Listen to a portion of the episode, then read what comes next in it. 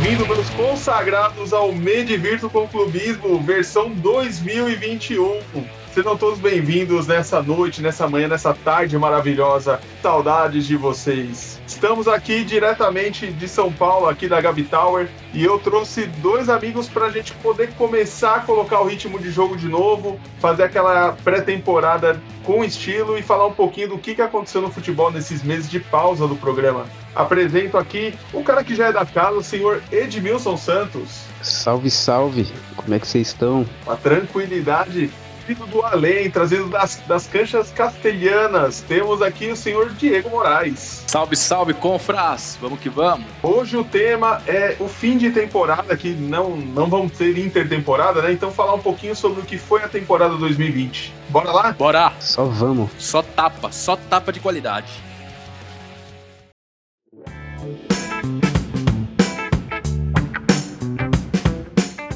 Começando a, a, falar um pouquinho sobre, sobre o que aconteceu na temporada passada, para quem estava, sei lá, na estação espacial ou em algum lugar que não pega internet, a gente teve essa pandemia que atrasou muito a vida da galera, tanto futebol quanto a vida pessoal também. Eu vou ficar explicando, vocês podem ver lá o Jornal Não, o Jornal Nacional tá pesado.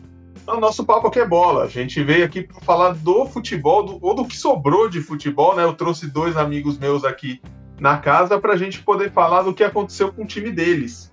O Campeonato Brasileiro ficou parado por cerca de cinco meses. Ele voltou em outubro, como a maioria dos torneios aqui da América do Sul.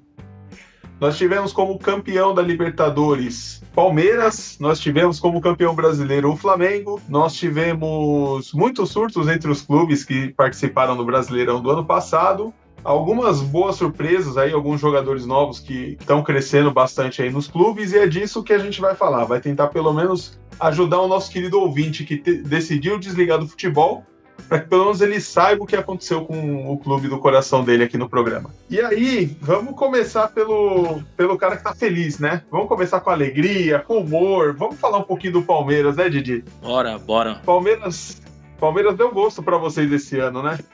Deu, deu gosto. Não confesso que eu não esperava muito além de um paulista. Porém, já olha, resultados maravilhosos aí. Graças ao nosso técnico Abel, competência tem que falar agora, quando tem que criticar a gente critica, mas a competência do Gagliotti é excelente aí contratação do, do nosso técnico de futebol aí. Se quiser eu falo mais, hein? Eu mando, mando até a Copa Mickey.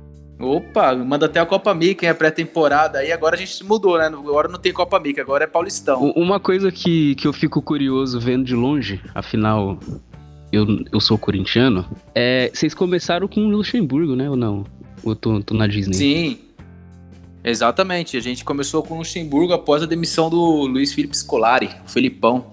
A gente foi, iniciou com o Luxemburgo, né? Que ele veio do Vasco, depois de ter salvado o Vasco é, tadinho do Vascão, né? Fica aí meu. Putz, meus sinceros sentimentos pro Vascão.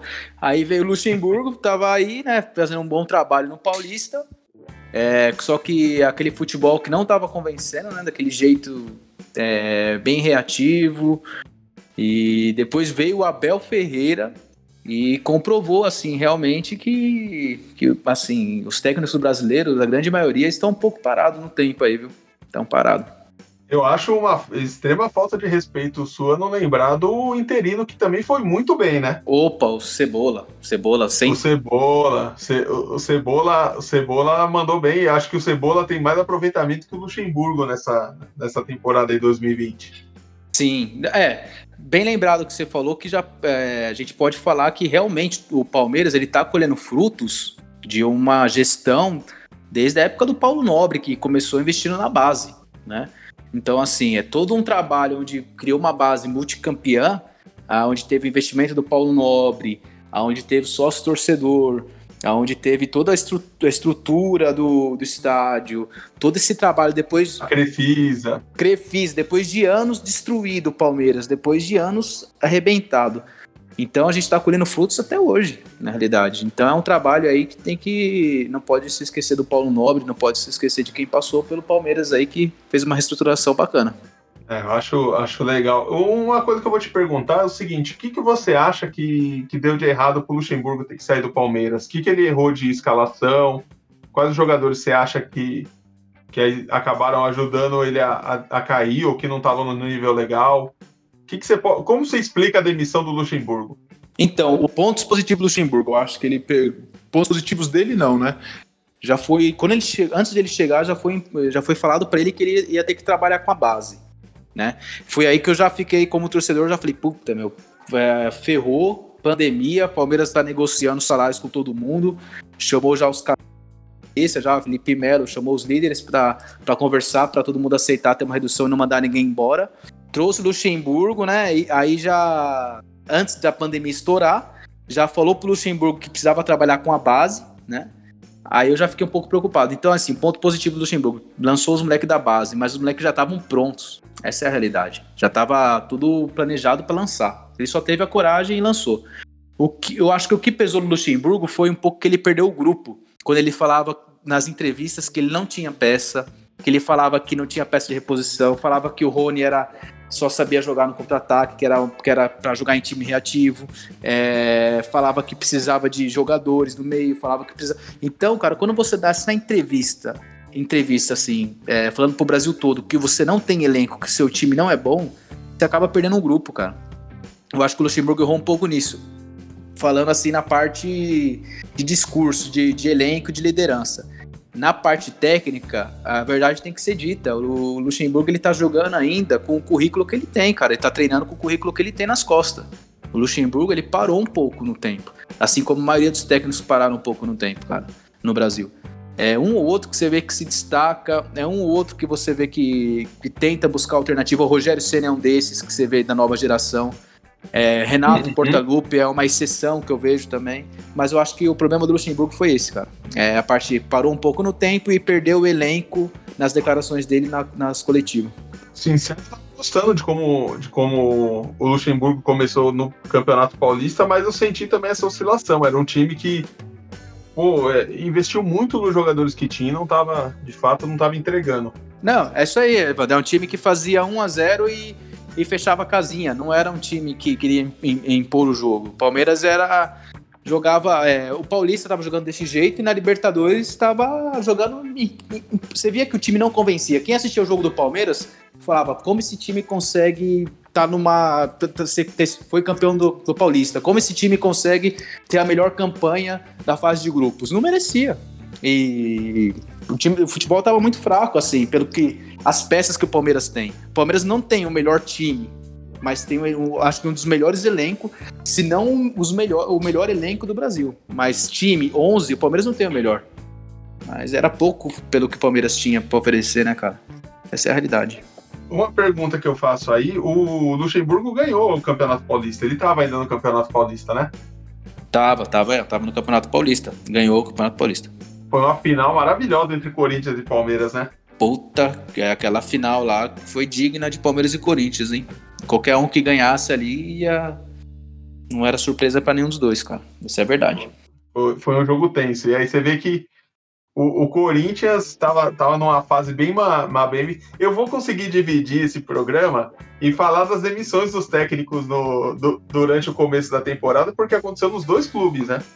Foi. E de um lado você tinha o, o, Luxemburgo sendo questionado e do outro você tinha o Thiago Nunes, que tava todo mundo falando: não, dá um tempo, vai acertar, dá um tempo, ele vai acertar o time, dá um tempo. E, e nisso passaram quase um ano e ele não conseguiu, né, o Ed?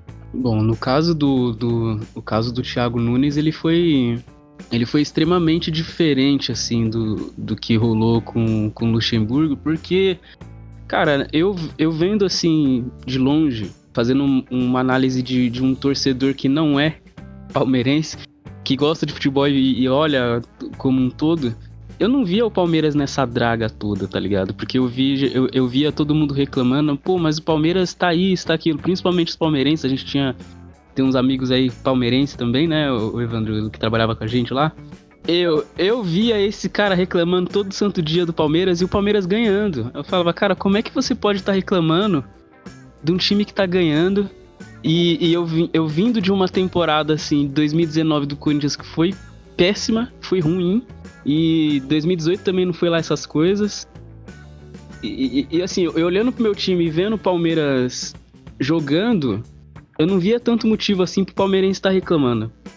Então, tipo, sei lá, eu, eu, o Thiago Nunes ele teve muito, muito, mas tipo, muito motivo para ser demitido. Muito motivo. Eu acredito que, ao contrário do, do, do Palmeiras, né? O Corinthians não, não, nunca teve um bom elenco, né? Nem para disputar o Paulista a gente teve elenco. A gente chegou na final do Paulista com as calças na mão, para ser sincero. Então, o Thiago Nunes ele foi demitido, mas ele, ele, ele conseguiu juntar vários motivos para isso, sabe? Foi, foi justa a demissão dele. Eu acho, Ed, que é o seguinte, cara, assim, o, o, a comparação, acho que do palmeirense, assim, além de estar no DNA do palmeirense, questão de academia, de futebol bonito, de não sei o que, tem, tem a questão da estrutura, cara. Assim, se o, é, o, se o Palmeiras fosse. Tivesse os jogadores que o Corinthians tem, que, que de verdade, cara, é uma vergonha você ver o clube do tamanho do, do Corinthians, é, ver esse nível de jogadores. Agora tem que colocar moleque da base, todo picotado em, nos empresários, quer dizer, vai colocar o moleque da base para jogar, vendeu, acabou, o Corinthians não pega nada. É, você vê a estrutura do clube do Palmeiras e tá jogando futebol que tava, entendeu? E isso que incomoda, que incomodava o palmeirense. Porque você viu o Palmeiras jogando, fazendo 1x0, mas sofrendo, cara. Fazendo 1x0, às vezes levando. Que nem o brasileiro, o Palmeiras perdeu pros times rebaixados, cara. Perdeu para Goiás, perdeu. Então, o Luxemburgo tava. Como é que eu posso dizer? Ele tinha uma máquina, mão de obra e ferramenta para trabalhar e não soube trabalhar. O Thiago Nunes eu acho que ele tava tirando leite de pedra no Corinthians, assim, cara. Apesar de também ah, ter achando sim, sim. que não tava. Eu também concordo com você, não, não acho que o elenco do Corinthians é tudo isso também, mas tava tirando leite de pedra, cara. Qualquer técnico, o Mancini hoje, cara, é... também não sei que não sei que vai ser do Corinthians esse ano, não, viu? Pra falar a verdade. Aí, para mim, vem dois, vem dois pontos são, são muito dissonantes, né? Quando a gente fala do elenco do Corinthians com o elenco do, com o elenco do Palmeiras. E eu até aceito, tá ligado? Tipo, eu entendo que o elenco do Corinthians hoje, hoje é inferior. Mas o Corinthians, o Corinthians, querendo ou não, com um técnico que era bem mais questionado que o Thiago Nunes, chegou a fazer um campeonato brasileiro muito mais competitivo. Então não sei se eu consigo colocar tudo na conta do elenco. Às vezes você tem que entender se o, se o, se o treinador tá sabendo usar, né? O, o elenco que, que foi dado, né? Claro, concordo. Eu acho que é a junção dos dois. É, o, o Thiago Nunes ele veio depois do Carilli, né? O, a questão do, do Carilli foi, foi, bem parecida com a, com a do Luxemburgo, né? Um pouco Isso. parecida na questão de, de desempenho. O que a gente estava bravo com o Carilli era justamente desempenho, não era questão de, de ter elenco. De... A gente já sabia que o elenco do Corinthians não era lá essas coisas, mas tava um. Sabe, era uma choradeira para fazer um a 0 e quando fazia, era, trancava o time de uma forma que era feio de jogar, era feio de, de ver. Quem tava assistindo não era gostoso, os jogadores, você via que eles estavam se cobrando constantemente dentro de campo, uma pressão enorme para ganhar de uns times assim que, desculpa, são muito inferiores a, ao Corinthians, que, que eu ficava assim, cara, por que, que a gente tá sofrendo para ganhar desses caras, mano? Tipo, não tem porquê. A gente é muito maior, é um clube muito maior e tem time para ganhar deles, assim, com tipo 2 a 0 com folga. E o desempenho do, do, da era do Carilli não era dessa forma. O Thiago Nunes foi, foi uma junção de uma expectativa acima do que ele poderia entregar e também a, a, a perda do elenco. Porque eu lembro muito eu fiquei feliz com a, com a, contratação do Thiago Nunes pelo trabalho que ele tinha, sido, que ele tinha feito no, no, no Atlético Paranaense. Mas, ao mesmo tempo, eu tinha a visão que o Corinthians não é o Atlético Paranaense. O Atlético Paranaense ganhar uma Copa do Brasil, para eles é. Nossa, para eles é. estão muito felizes. É, modéstia à parte. Mas para um corintiano, chegar numa final, participar de, um, de, um, de uma final de Copa do Brasil, ganhar ou perder e tudo mais, tem que ser rotina. Não pode ser uma coisa a ser comemorada, uma boa campanha ou um título. É, é, é uma coisa que a gente comemora, claro, mas a gente tem que estar tá sempre. Quem, quem tá num clube do nível do Corinthians tem que estar tá sempre pensando em estar tá ali sempre, nas semifinais, nas finais. A gente trazer um técnico que conseguiu levar um clube pequeno à final e, e ter um bom desempenho, um clube menor e tudo mais, eu ficava pensando que não sei se era o caminho correto para aquele momento, porque o Corinthians não tinha um elenco, não tinha como, ele não ia ter as mesmas peças, é, não ia ter o, o mesmo suporte que ele teve no, no, no, Atlético Paranaense, a cobrança ia ser totalmente diferente. A torcida do, do Atlético Paranaense com certeza estava muito feliz com ele. A do Corinthians, se você chegou na final e perdeu, é, acabou o crédito, não tem discussão. Vai ter o mesmo, vai, vai ter um, o mesmo tipo de pressão que como se você tivesse na zona de rebaixamento se você perde um título. Não tem, não tem meio termo na torcida do Corinthians, é bem assim ele, ele perdeu aí, no desempenho e também nas, não saber levar o elenco também. Reclamar muito de, de peças, mas. E reclamar um pouco da torcida, reclamar de cobrança. O Corinthians é assim, a gente vai em cima mesmo dos caras. Não tem jeito. O, se o time não tiver correspondendo, pelo menos na questão de entrega, a gente vai cobrar. E de todo mundo, seja técnico, seja jogadores. Tanto é que ele saiu e a cobrança continuou em cima dos jogadores. Mas ele acabou caindo por causa disso, né? Por causa do, do desempenho e. Não, sem saber levar o, a questão da cobrança, né? Porque a cobrança vinha de todos os lados. Vinha da gente como torcedor, vinha da diretoria que tava pagando o salário alto dele. Da imprensa. Vinha de todos os lados e ele não soube lidar. Ele não soube lidar com isso. E, e eu sabia que ele não saberia lidar com isso, porque, cara, trabalhar no Corinthians né, é um bagulho infernal. Eu imagino que é muito para quem vem de outros clubes menores, deve ser muito ruim. É, os, os clubes em São Paulo, assim, na maioria. Pode, é, pode ver que nesse ano, por exemplo, os três técnicos rodaram e os três chegaram com muito bem falados, né? Eu não comentei aqui. E nem vou comentar, porque eu, eu, eu gostaria de ter o Heitor aqui falando bem do, do meu querido é, Fernando Diniz, mas o Fernando Diniz é mais um exemplo de técnico que não conseguiu entregar e sentiu a pressão de comandar um dos grandes de São Paulo e, e acabou saindo, né? E teve tempo, hein? Pra trabalhar, hein? E teve tempo.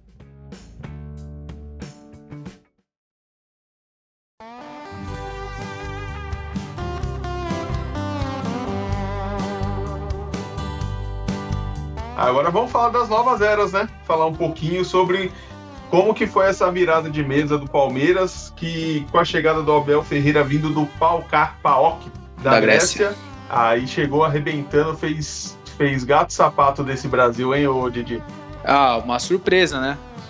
Palmeiras aí a, acertou aí nessa contratação. Falaram que, então, falaram que foi empresários que ofereceu o Abel, né?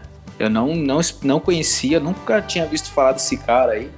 Mas a forma que ele já chegou na entrevista, eu já vi que ele era diferente, né?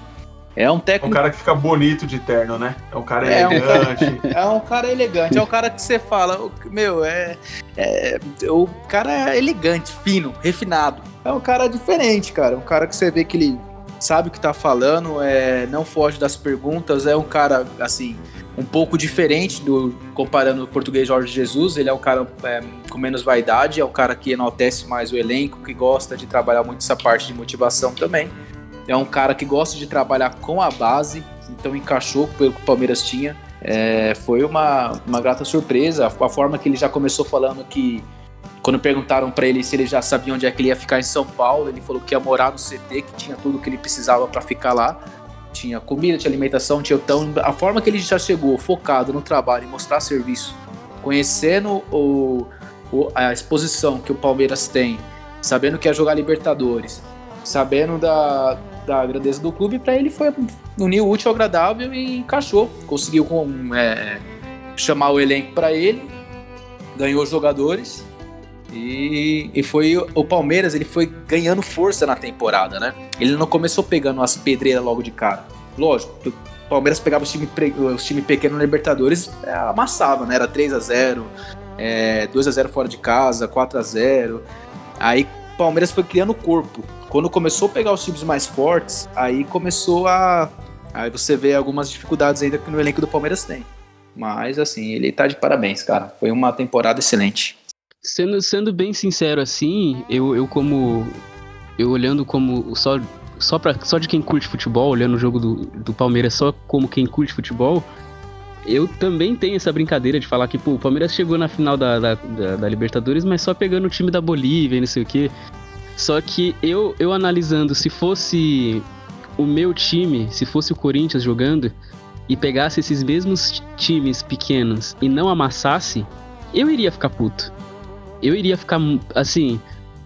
cara, tem que amassar. Vocês têm que fazer 3, 4 a 0 pra cima. Não pode sofrer para ganhar de 1 a 0 Então, é, é, é, até engraçado a gente ver essa zoeira com o palmeirense, né, de uma forma geral. Ah, mas aí só pegou com clube pequeno, só pegou time pequeno. Cara, o time pequeno, ele, ele tá ali justamente para isso, para atrapalhar a tua vida. Se você não ganhou dele, aí vem aquele negócio, você não ganha do, do cara da Bolívia, você vai ganhar do River. Mas aí é, é uma discussão que, cara, eu, eu achei engraçado o pessoal ficar falando disso, mas são parênteses mesmo, porque o único time, o único time que eu vi o Palmeiras sofrendo nessa campanha aí da Libertadores desse ano, de, de 2020, foi o River, porque é o River eu não vi, não vi nenhum tipo de sofrimento depois. E, e, é, e o Santos na final, né? É, na realidade, foi sofrido pros dois na final, né? foi sofrido para mim que assisti, foi sofrido para o, o jogo mais feio de, de, final de Libertadores que eu assisti. Eu vou falar uma coisa, viu? Foi assim, nossa. A, a, sendo sincero assim com vocês, foi a pior. Vai, deixa eu tô tentando lembrar de outro aqui, mas na minha opinião, foi o pior jogo de final de campeonato que eu já assisti disparada. E eu gosto de ver final, mesmo quando não é meu time, eu assisto porque eu gosto de ver. Mas, cara, não tava, não tava dando. Nossa senhora. Olha, Era... de Libertadores, de Libertadores eu tenho certeza que foi o pior porque eu assisti Paulista e Flamengo. Aquele jogo que o Paulista venceu. Foi emocionante, mas foi feio aquele jogo. E para mim foi, foi o pior porque o, o Galo teve aquele jogo com o Olímpia lá, mas foi um jogo do Galo com o Olímpia eletrizante, muitos chutes a gol. O, o Everton saiu sem sujar. É, o Everton saiu sem sujar a luva. Ele usou a luva na quarta-feira, depois nem precisou mandar pra lavanderia. Sim, mas assim, eu acho que foi um jogo. É, olhando para a parte que. É, tentando tirar alguma coisa de boa desse jogo. Foi a parte tática do, do time. Você viu que o Marinho não conseguiu jogar, Rony não conseguiu jogar, o Rony só conseguiu jogar, na, só deu aquela assistência. Foi, eu acho que, o único chute a gol, cabeçada, né? No caso, a gol que o Palmeiras deu. É, os dois times sofreram e os dois times se preocuparam mais em não deixar o outro jogar do que propor o jogo, entendeu? É, eu acho que faltou, principalmente da parte do Santos, que eu esperava muito do Santos pelo pelo que o Marinho estava jogando, pelo que o Soteudo joga, pelo moleque novo do ataque que, que tá voando jogando muito. E eu acho que quem viu o jogo do Palmeiras com o River sabe que o Palmeiras se sente incomodado quando tem uma linha muito alta em cima dele e, e, e tocando bola e massacrando. O Palmeiras não gosta de jogar assim. O Palmeiras é um, gosta de jogar na, mais ou menos na linha média do campo ali, ó. E, o, o, o, time do Palmeiras ele não sabe jogar sofrendo. Isso. Sof, sofrendo muito. E é uma coisa que, que é engraçada, porque o meu time nos últimos anos, né? O Corinthians ele só joga dessa forma. Desde 2017, vai. Desde, desde 2017 dá para falar que a gente joga dessa forma. Foi campeão, assim, do Paulista e do Brasileiro, se eu não me engano, né? Do, do Brasileirão em 2017, depois dos Paulistas de 18, acho que 19 a gente ganhou também, não lembro. Não tenho certeza se foi 19. Com o Carilli ainda, né? 2017. Foi. E todos, e todos dessa forma, todos os campeonatos assim, a gente fazendo 1 a 0 e tomando pressão e, e sabendo administrar ali. O que aconteceu com a final da Libertadores, assim, eu não gosto desse formato, cara. Eu, eu não gostei dessa, dessa reformulação do, da, da Libertadores, onde você não tem um jogo de volta na final, porque tira toda essa. tira toda aquele liberdade que a gente tinha de resolver em casa, de, pô, fazer um golzinho fora para mostrar que, ó, aqui tem um clube também que tá querendo ganhar. Porque esse negócio de, de, ser um jogo só, todos os jogos serem ida e volta, e só a final ser um jogo só, acontece, pode acontecer mais vezes isso de o medo de, de, de perder impeça a sua vontade de ganhar. Porque o Santos, ele entrou. Se, se eu fosse um técnico, um jogador do Santos, eu ia entrar muito, mas muito tranquilo, muito assim. Porque, cara, quem falava que o Santos iria chegar numa final de Libertadores no começo do ano? Ninguém falava. Foi, ninguém. Nem, nem eles falavam. A gente, sabe, vendo o elenco do Santos assim, tá na Libertadores, beleza. Se passar da oitava, tá bom.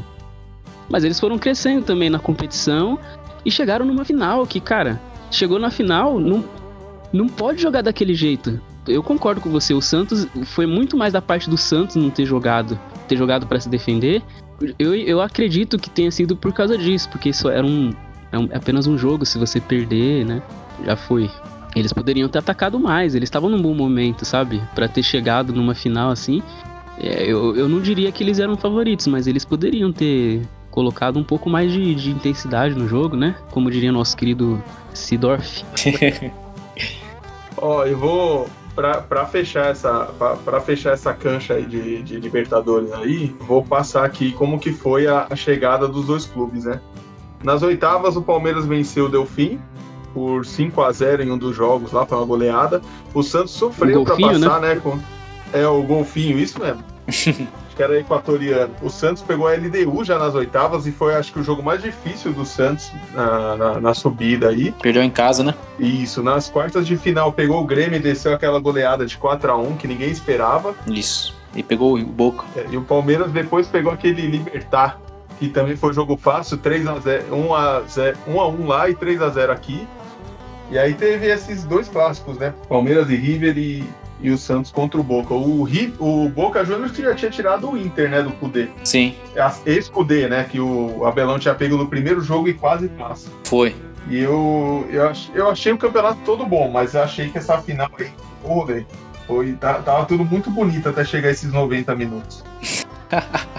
cara, eu acho que, eu, por isso que eu falo, cara, o, o Santos eu acho que tinha um time, eu acho que o Cuca acertou um time dos 11 do Santos tão encaixado como o Santos foi crescendo né, depois do Grêmio, depois do Boca, que na final, no, na, no, no, mínimo, no mínimo assim, você poderia falar, não tem um favorito, nenhum dos dois é favorito, aí o Santos vai vir forte e não dá para contar com o favorito.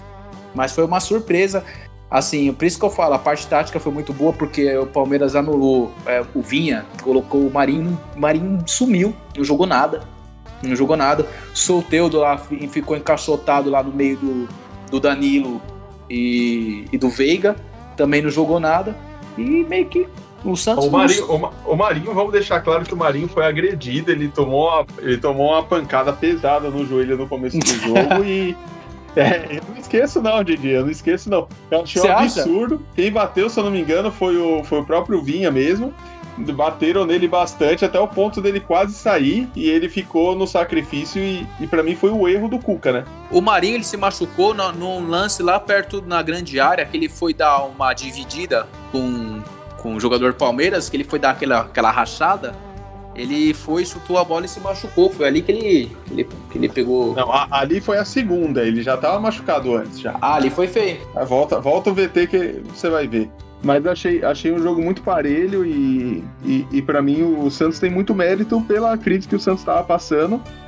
Como não tem Santista aqui, eu não vou falar muito sobre o tema, mas parabéns pro Santos, porque com, com tudo que passou, ainda conseguiu fazer uma campanha honradíssima aí no, na Libertadores. Com certeza.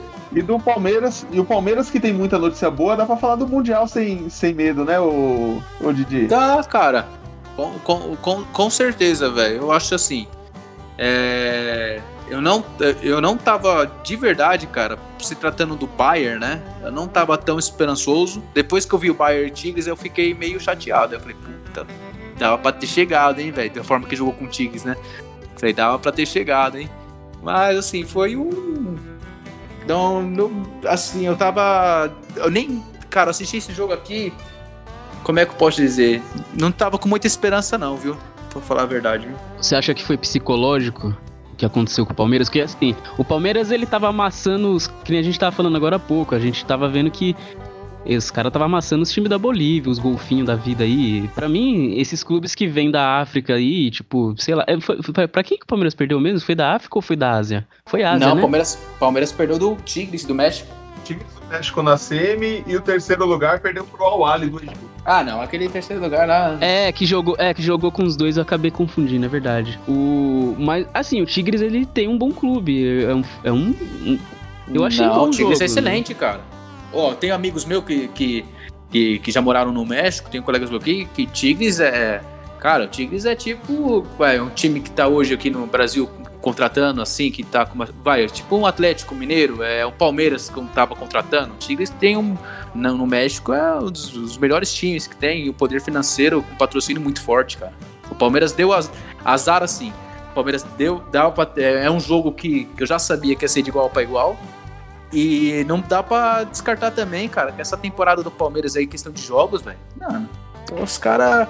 Não dá para colocar a culpa? Não dá, cara. Mas o futebol hoje, no nível que tá, físico, é, tático, não é só chegar e, e, ter alegria nas pernas, não, cara. Você tem que chegar, o ponta tem que acompanhar o lateral até lá embaixo.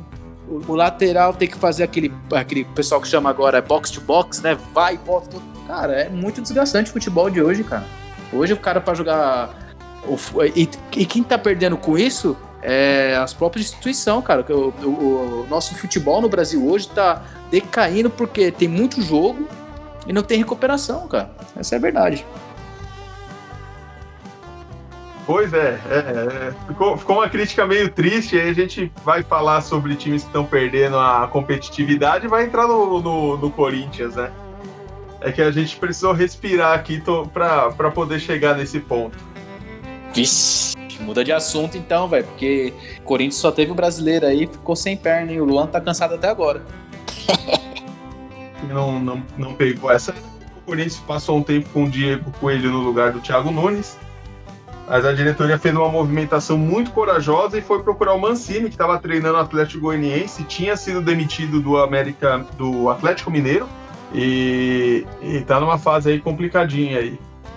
É, cara, o Corinthians aí não vai ter muito o que fazer, cara, não. O Mancini veio, veio, veio a ajuda da onde a gente menos esperava, né? Sendo sincero, quando o Mancini veio, eu já tava num clima de tipo, beleza, contratamos o técnico que vai tocar a gente na Série B. Cara, não dava para falar que, que é, é um técnico do nível de Corinthians. E eu, eu acredito que assim, ano que vem, a primeira. Ano, ano que vem não, né? Olha aí, tá vendo como a gente já. Gente, é, eu, como a gente acompanha a temporada do futebol, já, já tá acostumado. Eu acredito que esse ano, nessa temporada 21, prim, a primeira chacoalhada que o Corinthians tomar, ele cai. Porque não é, um, não é, o, não é o, o elenco. Esse ano tá todo errado. Não é o cara que a gente queria, não é o elenco que a gente queria. Então, não sei. Eu acho que ele não fica. É, depende, vai depender muito do desempenho na, no Brasileirão, mas a gente já tá vendo que sem mudança de elenco não vai rolar tanta mudança de desempenho assim, então enfim, né? Foi bom porque salvou a gente da Série B.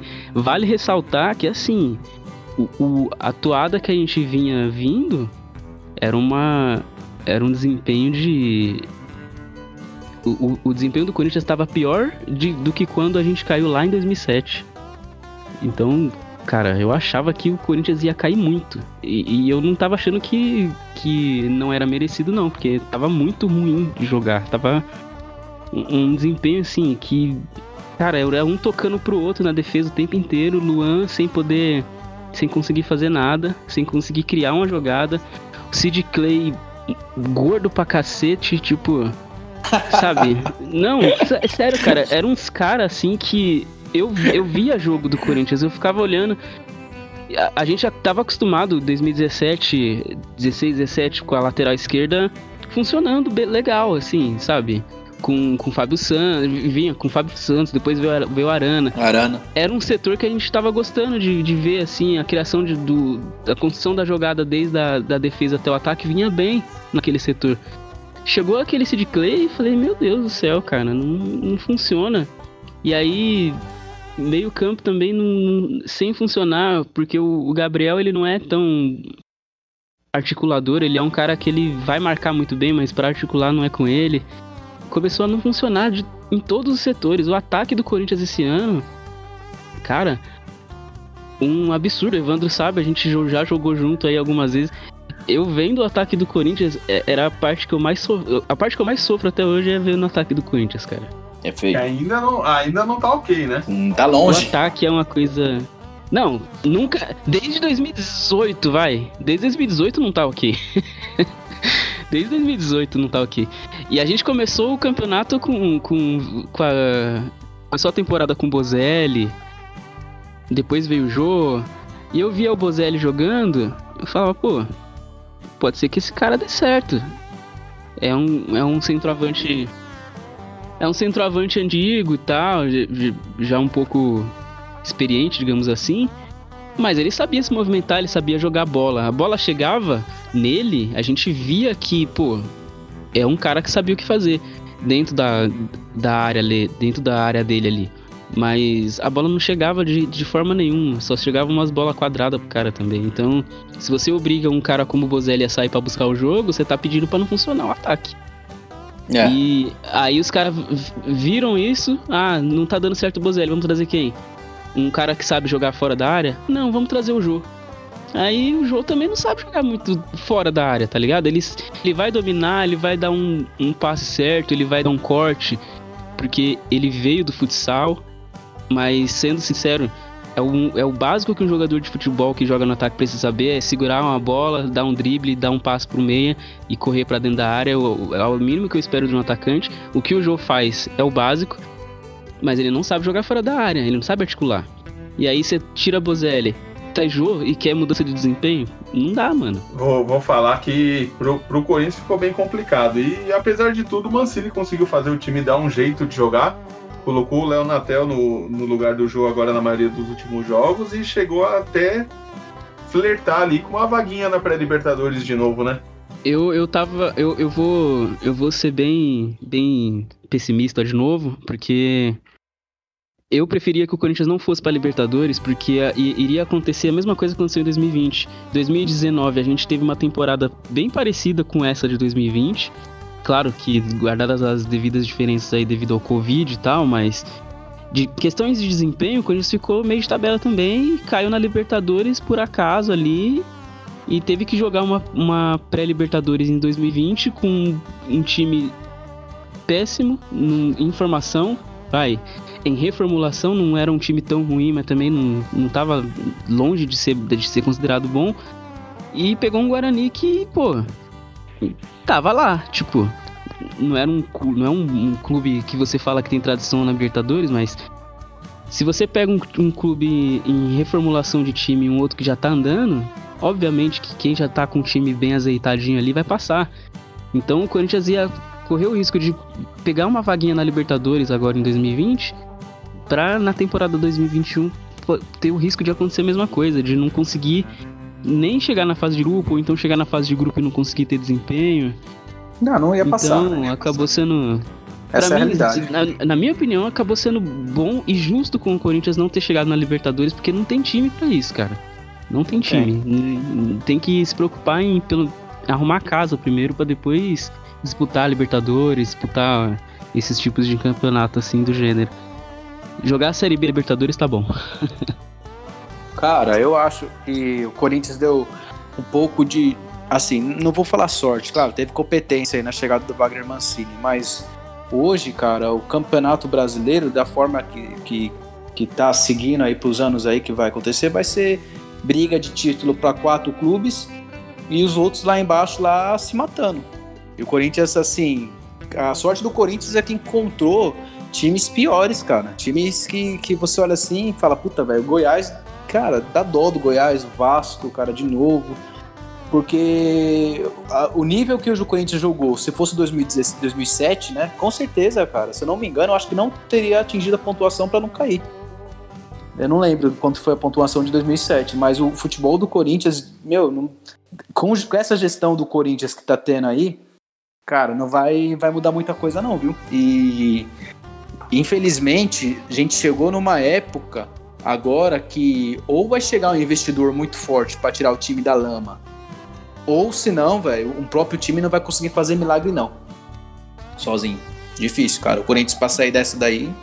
O Corinthians tinha que fazer igual o Palmeiras, ver se algum, ver se algum banco não quer comprar o clube, né? E ajudar Justo. bastante mesmo.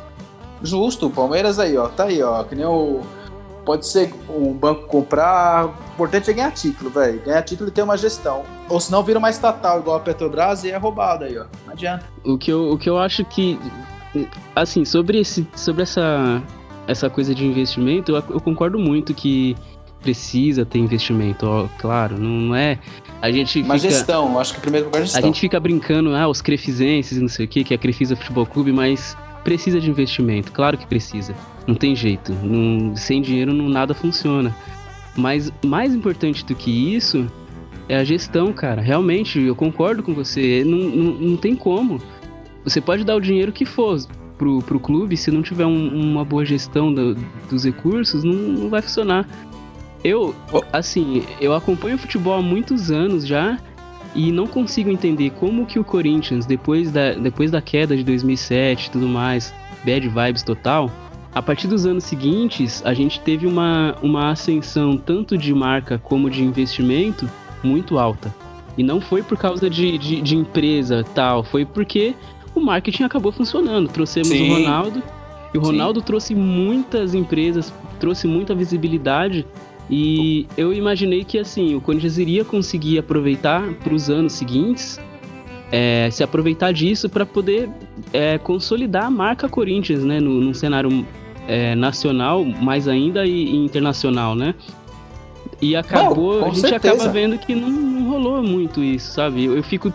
A, o meu, a minha tristeza com o clube é justamente isso, porque a gente trouxe um dos maiores, para mim, na minha opinião, o maior atacante que eu vi jogar foi o Ronaldo, é, mesmo antes de jogar no Corinthians. E a gente não soube aproveitar nada disso. É, foi um, uma má gestão, é, tanto em questões de recursos financeiros como em, em trabalhar a marca, que a gente tá pagando a conta agora. Meu, desde, eu... desde 2016, vai, 2016, desde 2016, a gente tá vendo esse desempenho e e ouvindo e vendo que não tá bem, mas tipo empurrando com a barriga, achando que vai melhorar, não, deixa o Andrés voltar e vai, vamos de Jô, vamos de Carilli, cara. O Carilli deu certo por acaso, não foi planejamento, não foi nada, sabe? É, é umas coisas que acontecem no Corinthians que é bizarro. É muito Tirou bizarro. leite de pedra, tirou leite de pedra o Carilli. E o que você tá falando aí, cara, se eu não me engano, o Corinthians nesses últimos tempos aí, nos últimos 10, 15 anos, sei lá, é o time que mais venceu, cara, campeonatos aí. Se eu não me engano. Eu posso estar enganado, mas é o time que, não, além você de, tá certo. De, além de que te, teve o retorno de marketing muito grande, Quer dizer, é um time que foi, ganhou o quê? Libertadores, foi o que foi, ganhou o Brasileiro, ganhou o Paulista, ganhou o Mundial. É um time que, meu, o que, que, que aconteceu? O que, que aconteceu com o Corinthians? Porque, a, a, olhando assim, francamente, do jeito que eu vejo o Corinthians, cara, se não acontecer nenhum milagre, o Corinthians vai se tornar um Santos da vida. Devendo 17 milhões aí para técnico, devendo tudo e. E olha o que o Corinthians fez nesses últimos anos. Olha como uma gestão de um presidente onde que chega, quer tirar o dele, e dane-se o próximo prefeito que vai chegar, o próximo presidente que se dane, que vai arcar com as contas. Olha o que a falta de responsabilidade causa num clube do tamanho do Corinthians, cara. É uma vergonha, velho. E, e, o futebol tá cada dia tão competitivo que eu não sei de onde o Corinthians, os times agora que estão estabilizados, eu acho que vai continuar perdurando por um bom tempo. Agora, os times que estão tentando sair da, do vermelho, do fracasso que nem a gente tá vendo aí, vai ser difícil de conseguir respirar de novo, viu, cara? É, são, são os desafios aí para as próximas temporadas.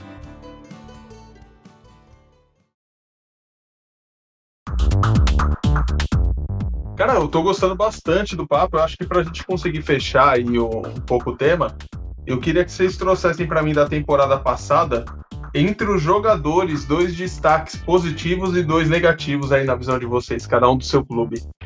Será que a gente consegue fazer? Consegue.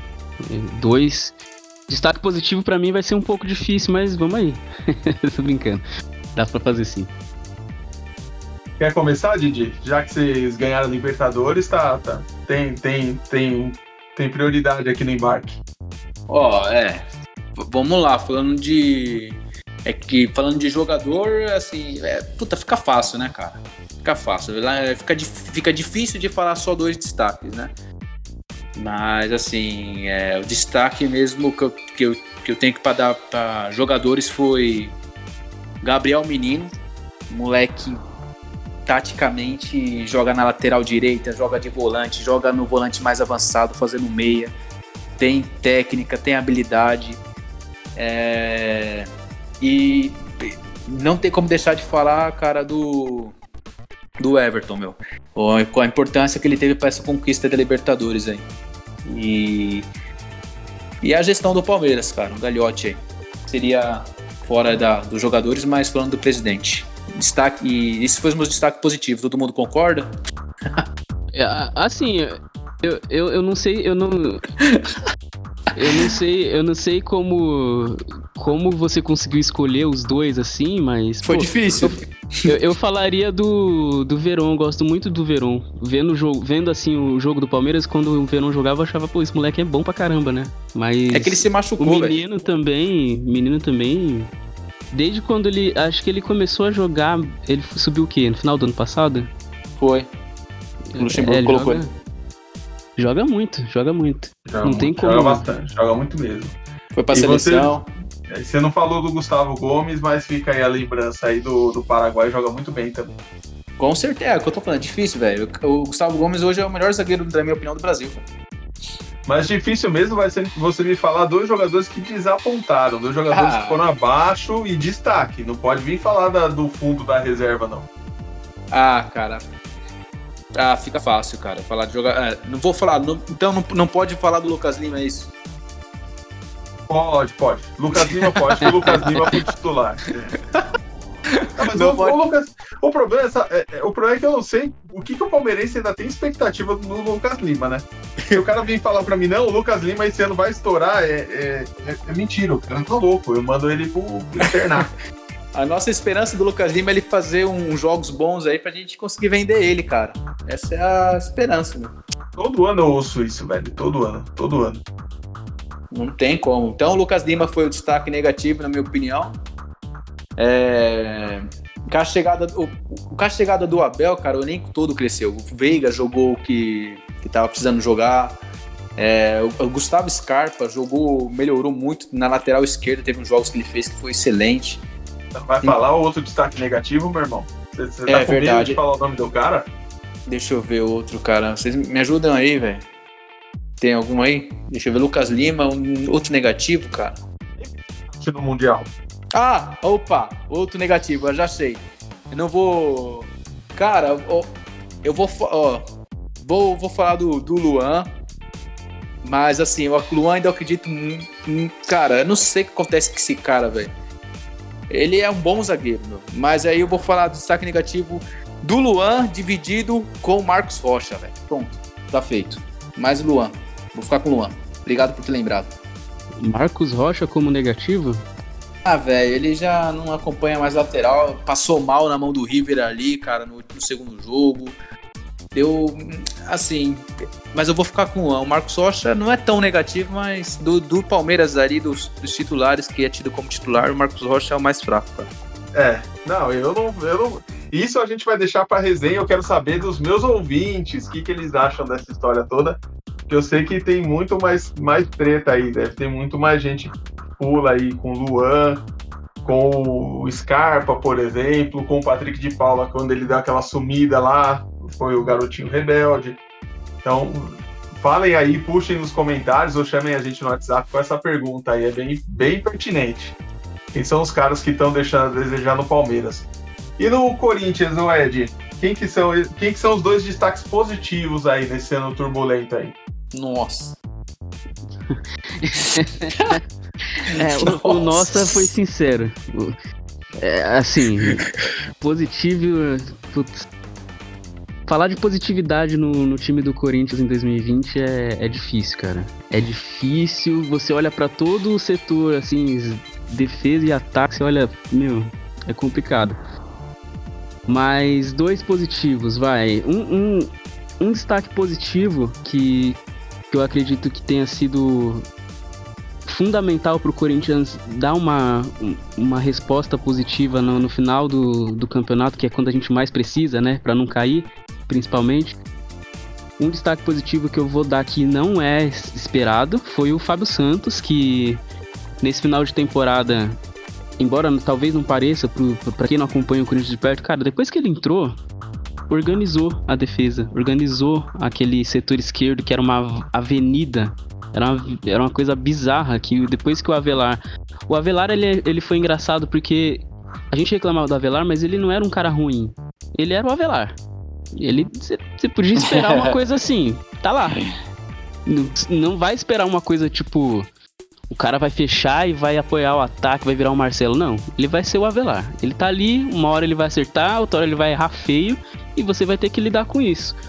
Depois que colocou o Avelar depois que o Avelar colocaram ele pra zaga e ele machucou, não podia mais jogar, aí virou uma várzea aquilo ali. Meu Deus do céu. Tava muito desorganizada a defesa no Corinthians, principalmente no setor esquerdo. E o, e o, o Fábio Santos conseguiu chegar e suprir essa necessidade muito bem. E arrumando a defesa foi fundamental pro Corinthians não cair, porque olha, tava difícil. Tava doído. O segundo destaque positivo que eu que é tá difícil de achar de verdade, que eu sinceramente eu só destacaria o, o Fábio Santos. O, o segundo destaque positivo que eu, que eu posso falar, que eu espero que, que seja muito maior no desempenho em 2021, é o Casares. Chegou meio meio desacreditado, meio com histórico ruim, né, de, de muita balada, muita muita zoeira lá em, em BH. Mas dentro de campo eu, eu vejo uma entrega, eu vejo uma, uma capacidade de organização de jogo é, da parte dele como meia muito boa. Não, não considero que é um mau jogador, não. Ele pô, é um excelente meia, joga bem, tem visão de jogo, sabe bater falta, sabe cruzar, sabe para quem tocar.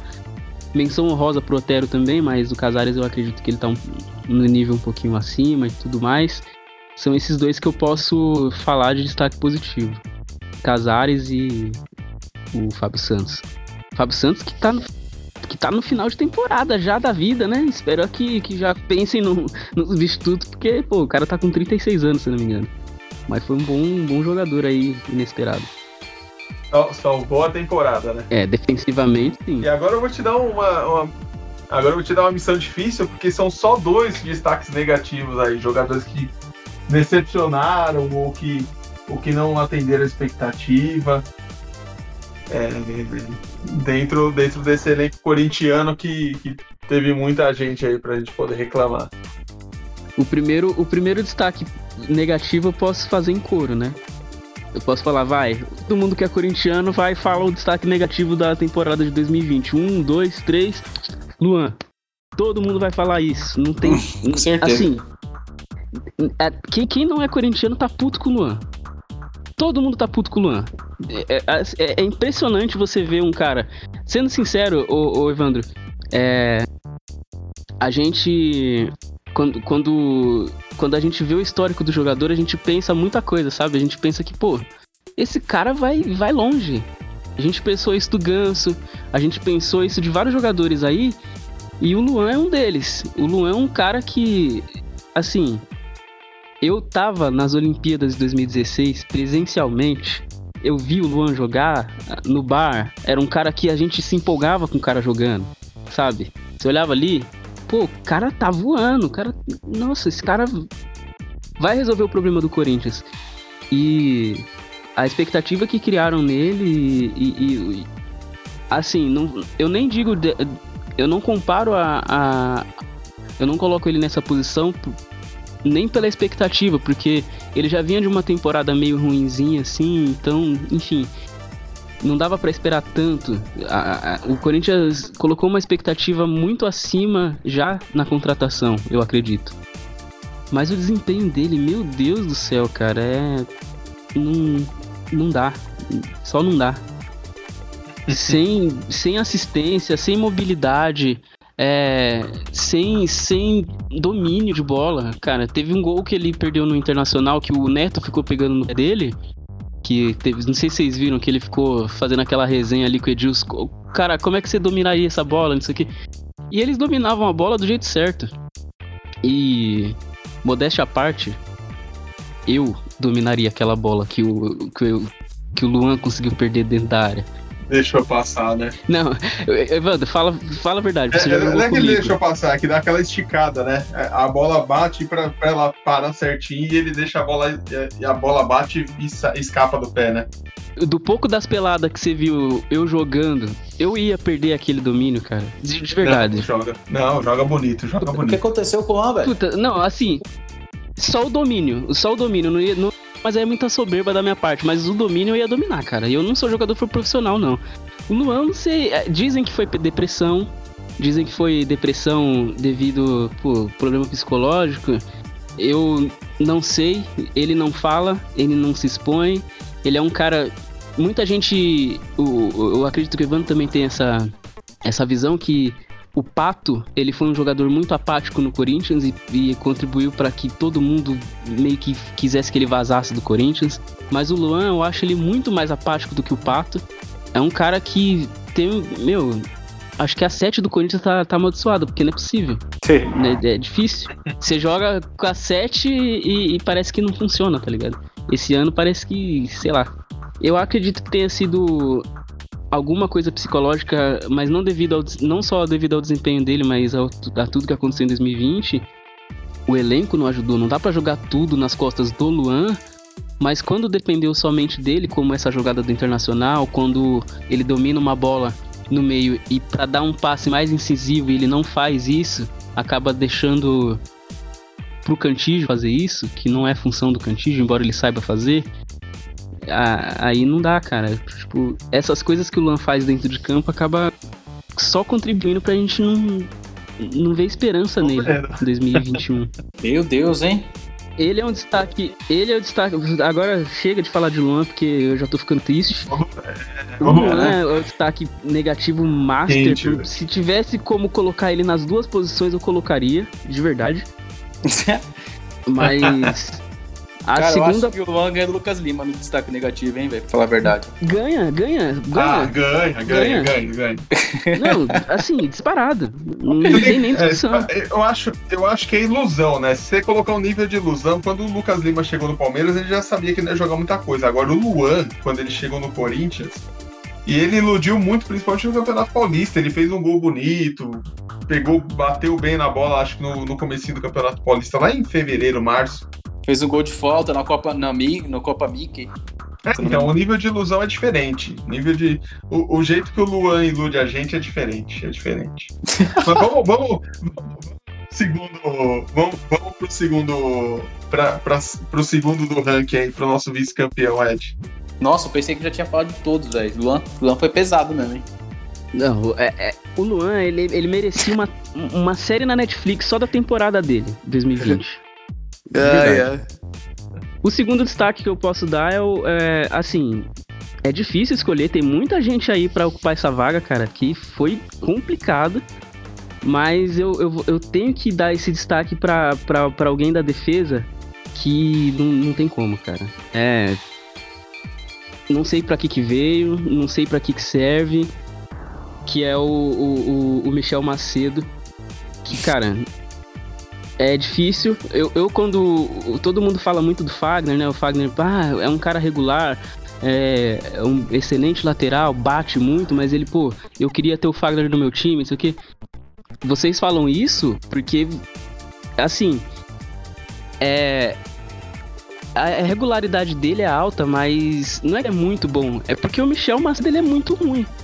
Então, quando o Michel, quando o Michel Macedo precisa jogar, você sente tanta falta do Fagner que você acha que ele é o, sei lá, o, o, Michael no, no, nos auges das seleções brasileiras. Você acha que ele é um Daniel Alves no auge da, da seleção brasileira.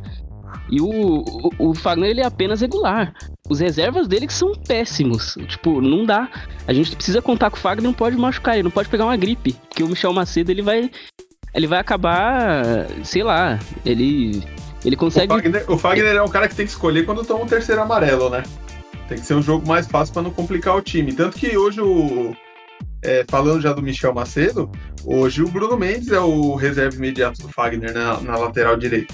E ele é zagueiro de raiz, é, é zagueiro. É zagueiro, ele vai lá quebrar galho.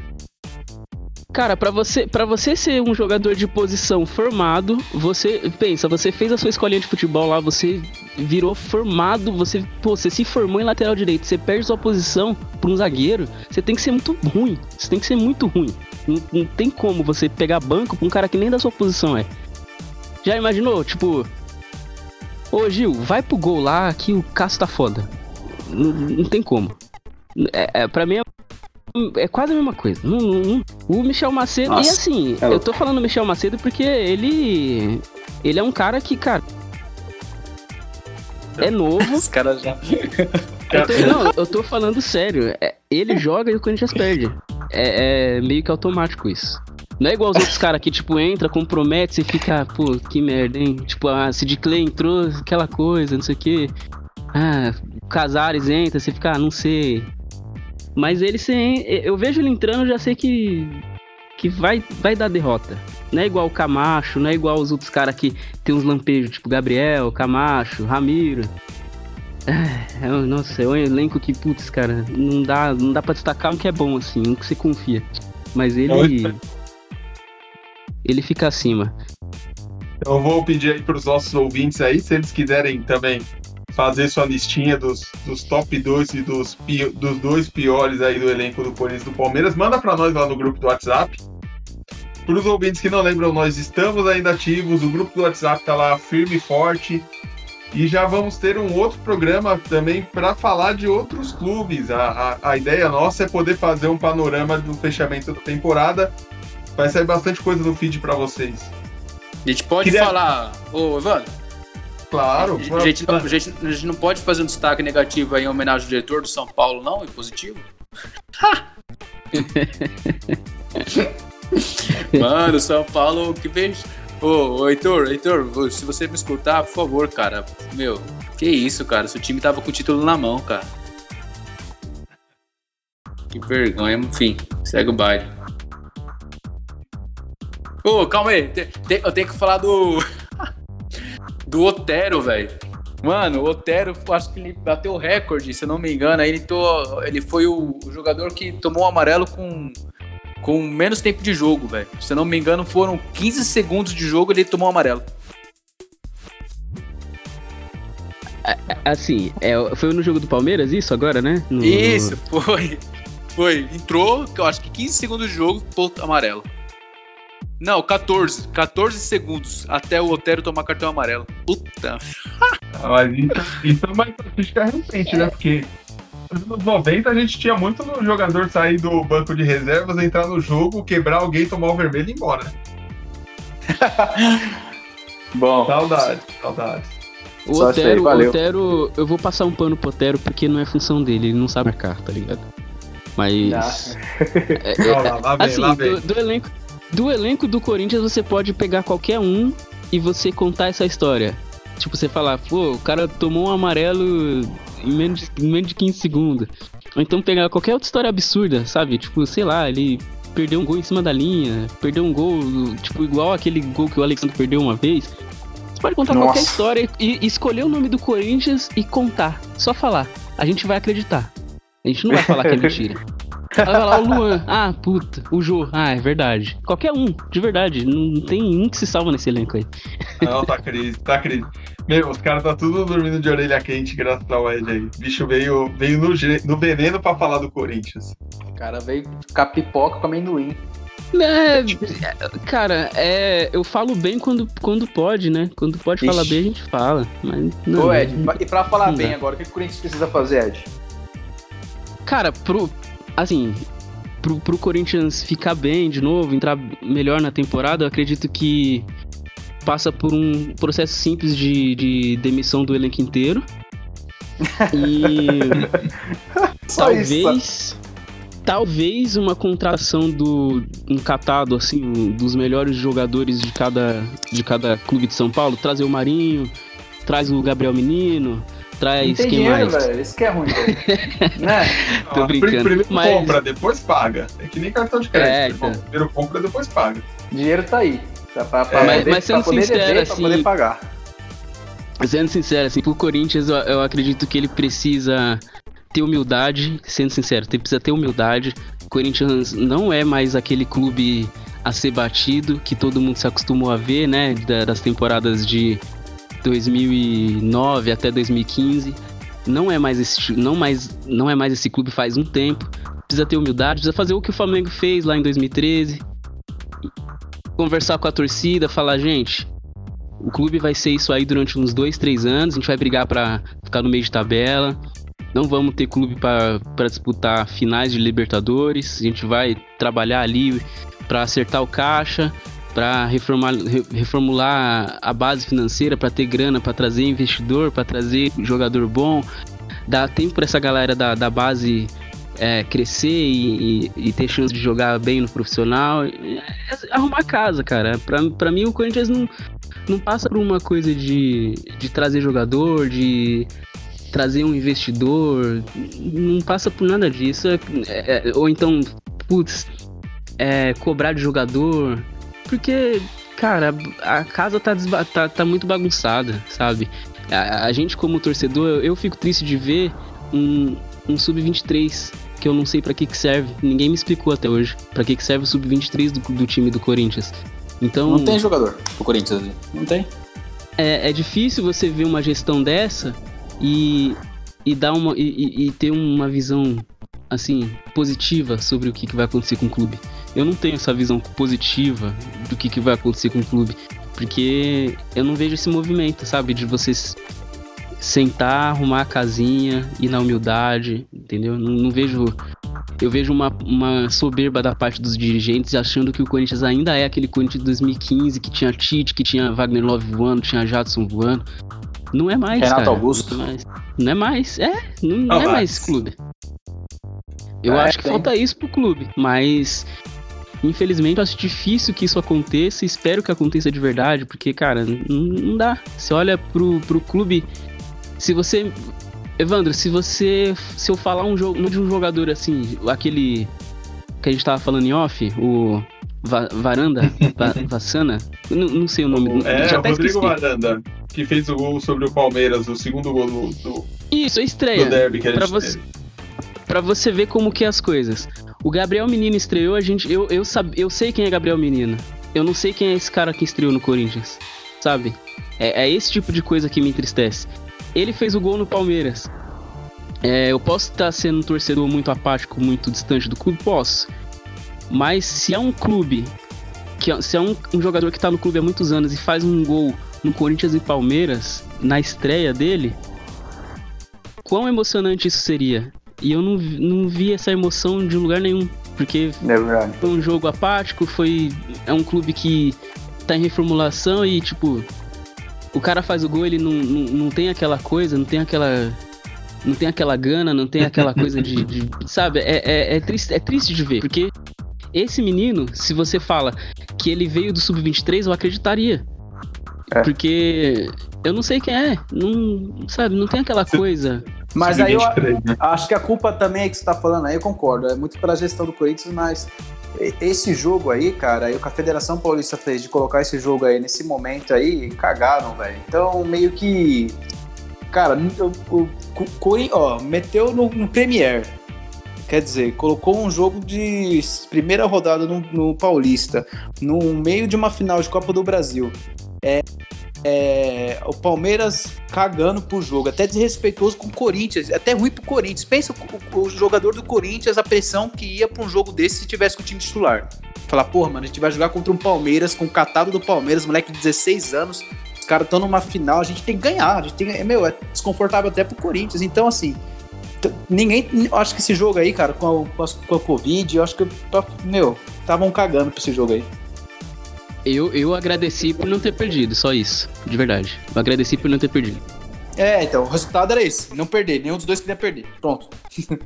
Não, eu falei, os caras podiam ter combinado 0 a 0 os dois times sentam, ficam trocando uma ideia lá no meio de campo até acabar o, até o juiz apitar e acabou. É isso. Era isso que era pra ter feito, só que os caras não têm coragem de peitar a Federação Paulista, infelizmente.